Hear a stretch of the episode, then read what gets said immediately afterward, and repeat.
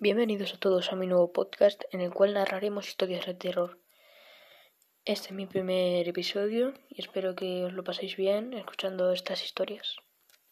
La primera historia de hoy se llama El visitante nocturno.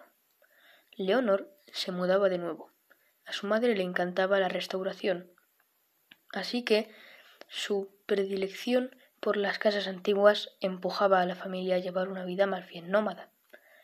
Era la primera noche que dormían allí, y como siempre, su madre le había dejado una pequeña bombilla encendida para espantar todos sus miedos. Cada vez que se cambiaba de casa le costaba conciliar el sueño. La primera noche apenas durmió, el crujir de las ventanas y del parque la despertaba continuamente. Pasaron tres días más hasta que empezó a acostumbrarse a los ruidos y descansó del tirón. Una semana después, en una noche fría, un fuerte estruendo la sobresaltó.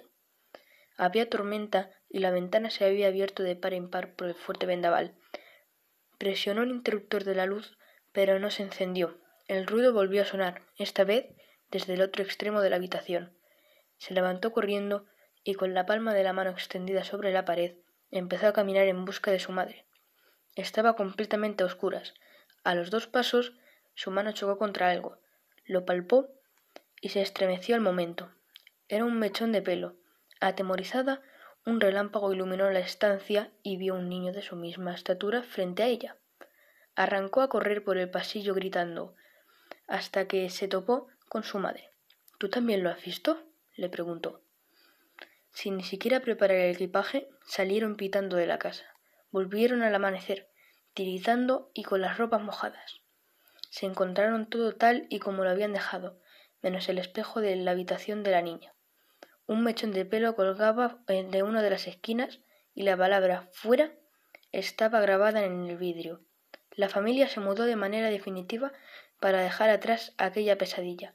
Leonor había empezado a ir de nuevo al colegio y tenía nuevos amigos. Un día la profesora de castellano les repartió unos periódicos antiguos para una actividad. La niña ahogó un grito cuando en una de las portadas vio el mismo niño una vez más bajo el titular Aparece muerto un menor en extrañas circunstancias. La verdad es que esta historia ha sido bastante aterradora, sin embargo aún quedan muchas más por narrar en próximos episodios. Seguir viendo este podcast eh, y hasta el próximo episodio.